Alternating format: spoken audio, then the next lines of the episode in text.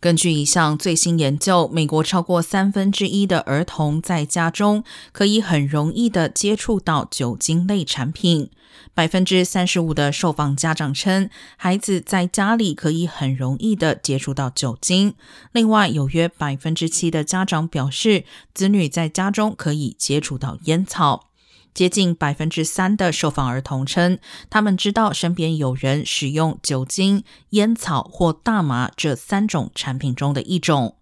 研究人员说，很多父母没有就是否允许孩子饮用或吸食这些产品制定具体的家庭规定，